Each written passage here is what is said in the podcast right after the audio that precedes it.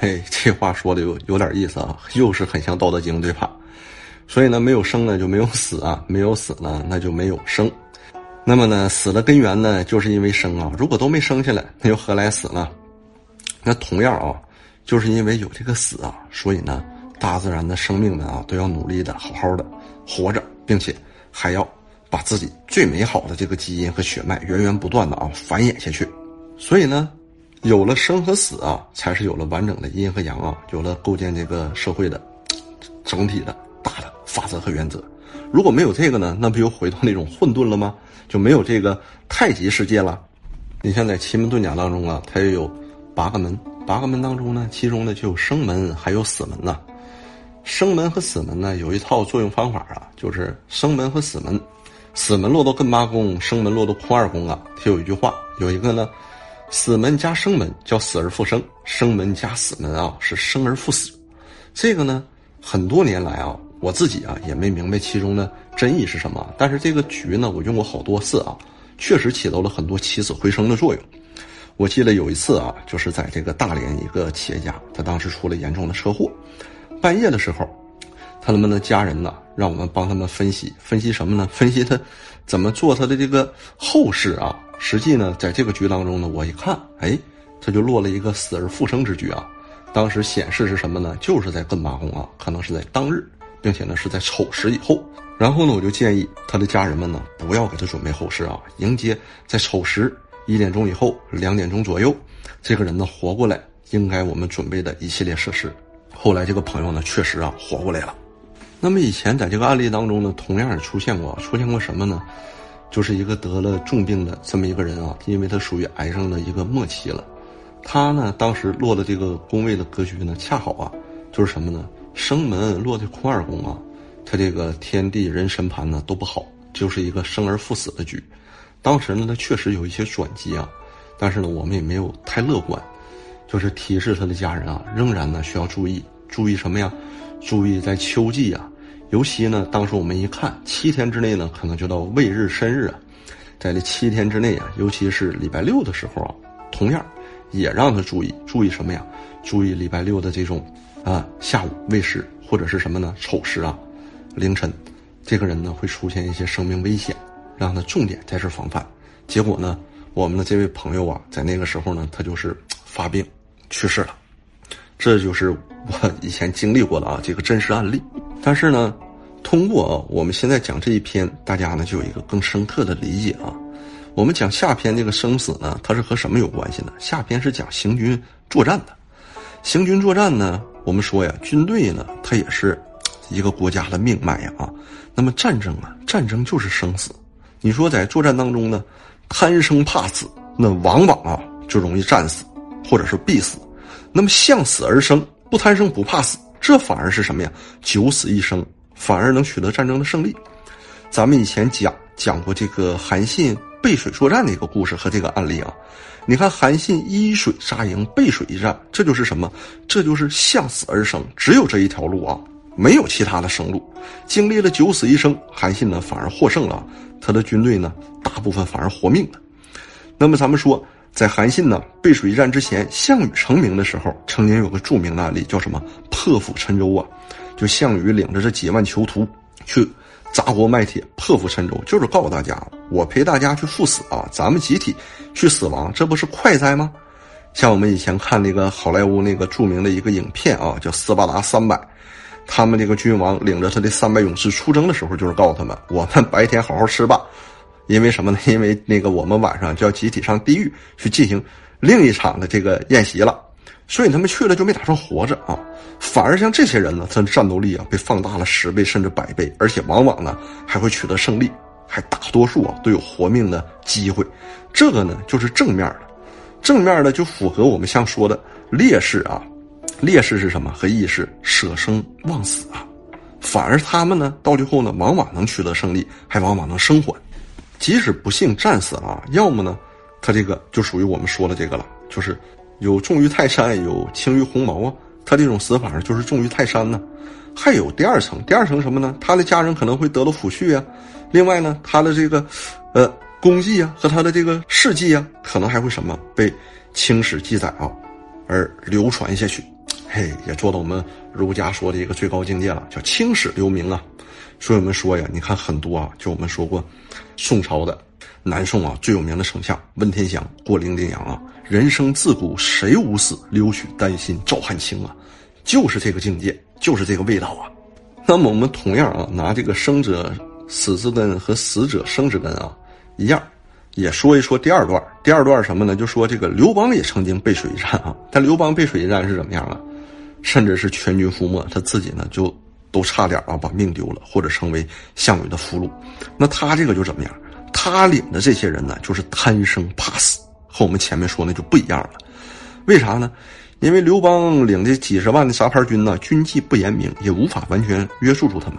第二个呢，这些人呢，当时进彭城的时候啊，每个人都捞的成为百万富翁了，每个人的念头啊，都不在作战这个根本性的这个主题上。他们都想什么呢？都想着怎么样的侥幸，怎么样的逃跑，怎么样过剩下来的富贵生活。所以呢，在这个时候呢，他们没做到我们说的第一条生者死之根啊，他们反而做到了我们说的第二条死死者生之根，就因为他们有侥幸逃生过荣华富贵的这个念头啊，这个作为根源牵扰着他们，困扰着他们，搁那干扰着他们，他们反而怎么样，在这一战当中啊，被项羽杀了大败啊！大部分人呢都被项羽给杀死或者俘虏了。实际呢，不光是刘邦啊，在中国历史上啊，历代啊，一旦说这个赶上昏君呐，或者赶上奸臣的时候啊，这些一手好牌打得稀烂，因为将帅怕死，导致这个全军覆没，导致国家灭亡的这个案例啊，比比皆是啊。尤其你就看我们看这个叫什么呢？就是明王清兴这一段历史啊，明朝对李自成。明朝对内乱李自成，大部分的时间里啊，明朝的这个正规军呐，绝对都占据上风，起码啊，兵精粮足，还有这要塞可以守啊。但是李自成来的时候呢，这些监军的太监们呢，这些前线的军官们呢，因为个人利益，就主动派出人去跟李自成谈条件。你看你给我啥好处啊？我要跳槽了，我要归附于你了，我可以避免什么坏处，又捞到哪些好处？于是呢，就把皇帝的利益给出卖了啊，就包括在这个蓟辽前线呢。因为明军这个将帅呀，他政治腐败的问题啊，也是一手好牌打得稀烂啊，让努尔哈赤杀了大败。所以你看，内忧外患，统一都是因为什么？将帅啊，重视名利，贪生怕死所导致的。到最后呢，甚至国家都灭亡。你就像啊，在这个，呃，因为最近这个月呢，我们刚刚过完了建军节嘛，像我们人民军队，像我党的军队呀，当时作战的时候，不就小米加步枪吗？你说反过来讲啊，就当时呢。你说这个国军，国军什么呢？国军有钱，国军有饷，国军装备精良，国军待遇很好啊。但是国军一个个都贪生怕死啊，战斗力反而没有形成。战斗力最强的呢，反而是什么呢？当时既没有钱，也装备不精良的我军啊，就用着这种小米加步枪啊，就用着这种落后的装备啊，就凭着这一股精气神啊，就取得了战争的胜利。同样，这个生者死之根和死者生之根呢，我们再拿一个故事加强一下这个印象。就什么呢？就是荆轲刺秦的这个故事啊，因为我们知道，燕国太子的案请荆轲去刺秦呐，就是三番五次的找荆轲呀，让荆轲呢到最后都没有办法去拒绝。但是呢，我们从头看到尾啊，看这个故事都发现什么？天下第一大刺客，甚至是古往今来第一大亡命徒、第一大刺客荆轲，他是一个贪生怕死的人呢。嘿，不要说你不是这么想的啊！每一个朋友，你都可以看看荆轲这一段的故事，你都可以回忆一下我们从小到大看过的这些小说和影视作品。每一个小说和影视作品里，都给我们感觉荆轲就是一个贪生怕死的人，结果他才是那个天下第一大刺客。风萧萧兮易水寒，壮士一去兮不复还。反过来讲，荆轲当时那个助手叫秦舞阳的那个人，据说这孩子从小就杀人，杀人无数。是天下头等的亡命徒，天不怕地不怕，连自己的性命简简单单的撇了啊，就看得跟红毛一样轻，什么他都不怕。荆轲没有刺杀秦始皇成功，这小子也得担一半责任，因为他是荆轲的第一助手嘛。结果恰恰是这个天不怕地不怕，号称不怕死，从小就杀人的亡命徒，见到秦始皇，见到秦宫宫殿的辉煌，见到这些满朝文武和这些威严的侍卫们，这小子先吓尿了。荆轲首先去啊，就先带了一个猪一样的队友啊，怕死了荆轲，反而怎么样啊？一直到死啊，都在追着秦始皇去刺啊。不怕死的秦舞阳呢，结果一上来自己就废掉了，被秦王这个气势就给吓尿了。这不是好笑吗？大家记住了这个场景啊，就明白了“生者死之根”和“死者生之根”呐。有意思的是呢，在几年前呢，我的一位好朋友啊，他是某个商业的总经理，给我介绍了一个他的好朋友，跟我说他的好朋友啊姓秦，名武阳。哎，我一听怎么这么熟啊？这秦武阳这个名字我太熟了，是不是我们见过呀？哈，后来过了好几天，我才想起来是怎么回事啊！真是很凑巧啊！现在人呢也有叫这个名字的。啊，当然了，咱们只是说这一段故事啊，不是说这个名字。下面我们再说啊，恩生于害，害生于恩啊。你看，有时候咱们表面上看是害呢，到最后它表现出来呢，却是一种恩呢。为啥呢？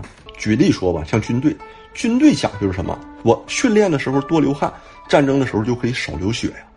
越严明的教官，越这种我们看似啊苛刻的这种军纪啊，反而能锻炼啊。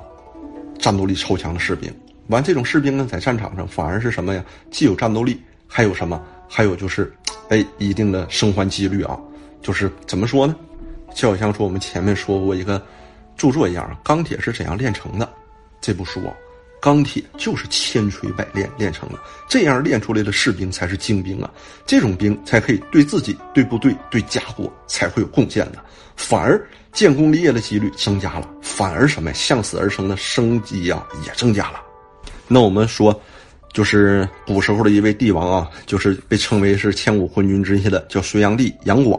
我们知道杨广最后呢，领着他的八万羽林军到了扬州这个地儿的时候，他觉得扬州太好了，天下大乱了，北方乱的不得了，我就在扬州定都不回去了。他就想在扬州定都啊。结果他的几万精锐部队，尤其是那三万虎贲军呢，他们的家乡都在哪儿啊？都在长安呢。于是大家就觉得怎么样？觉得皇帝不回去那能行吗？我们媳妇在那儿，孩子在那儿，家产在那儿，存款也在那儿，那我们绝对不干呢。于是他们居然怎么样？他们公开开几万人露天大会，公开研究杀皇上。这个不信，大家可以去查查历史啊，这是真实的。到最后呢，他们商议完毕之后，派了这么几个代表。趁着隋炀帝晚上不注意，进屋就把隋炀帝绑了，就告诉他要杀他。隋炀帝在临死之前就问他们说：“我平时待你们怎么样啊？我不管对别人咋样，我对你们如何？”这些人无言以对。隋炀帝说：“我待你们不薄吧？”他们都承认隋炀帝待他们不薄。是隋炀帝说他们的时候，给他们说的都不好意思，因为什么？皇帝对他们恩情太重了。到最后呢，隋炀帝说：“就一个要求，要照照镜子，正正衣冠。”皇帝要有皇帝的死法，即使皇帝要死，也要死的漂漂亮亮的。到最后，这些对隋炀帝这个皇帝深感愧疚的这些奴才们，决定遵从皇帝的旨意。然后呢，等隋炀帝化妆完毕、潇洒完毕，漂漂亮亮的用白绫勒死了他，给他保留了一个全尸。这也不是恩生于害，害生于恩吗？据说呢，这个伟大的哲学家呀，柏拉图就曾经说过：说如果你要想害一个孩子啊，非常简单。你就在这个孩子三岁之前呢，他想要什么你就给他什么，他想怎么干，你就满足他，你让他什么事儿都是心想事成啊，什么事儿都感觉事事如意，这孩子不会经历任何磨难和任何挫折。那结果呢？等这孩子长大以后，受不了半点委屈啊，也受不了任何的这种风吹雨打呀，稍不留神就怎么样，就变成废人了，甚至呢，和这个社会格格不入啊。到最后呢？虽然年纪很轻，未来还很广阔啊，就已经变成废材了，怎么叫都叫不过来了。就所谓的江山易改，本性难移了。像我们做父母的，见不得孩子着凉，见不得孩子受热，到哪儿去啊？都，哎呀，就不说了。尤其是我们中国式父母啊，就恨不得呀，能给的都给，能惯的都惯的。那我们反思一下，那优秀的孩子啊，或者是什么呀？祖国的花朵，祖国的未来是这么出来的吗？那么就是温室效应和温室里的花朵吗，都不接天时，不接地气儿啊，出去了都经历不住这个天地间的狂风暴雨啊。那么风一吹呀，日一晒呀，雨一淋呢，就给他打倒了呀。这的责任啊，不在孩子们，不都在当父母的人身上吗？暴风雨中的雄鹰啊，不是这么培养出来的。所以该历练的时候让他们历练，该打击的时候必须打击啊，该让孩子承受的时候也得让他承受。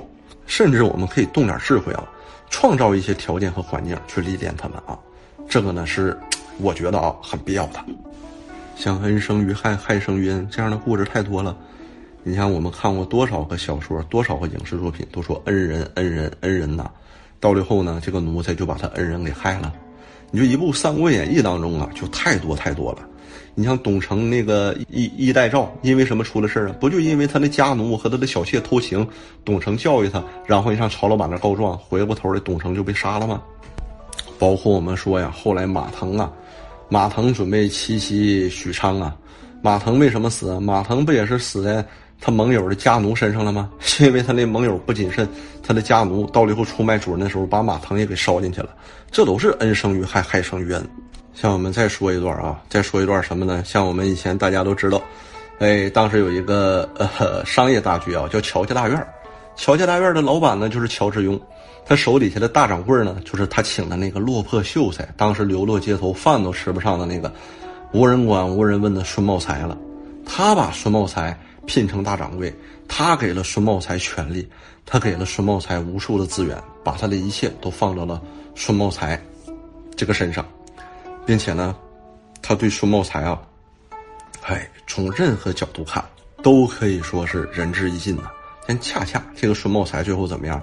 回过头来背叛东家，回过头来和东家呢抢夺市场，回过头来呢要害东家。可是呢，我们看过这个作品也知道啊，后来呢，孙茂才害人害己啊，还是呢把自己给装进去了。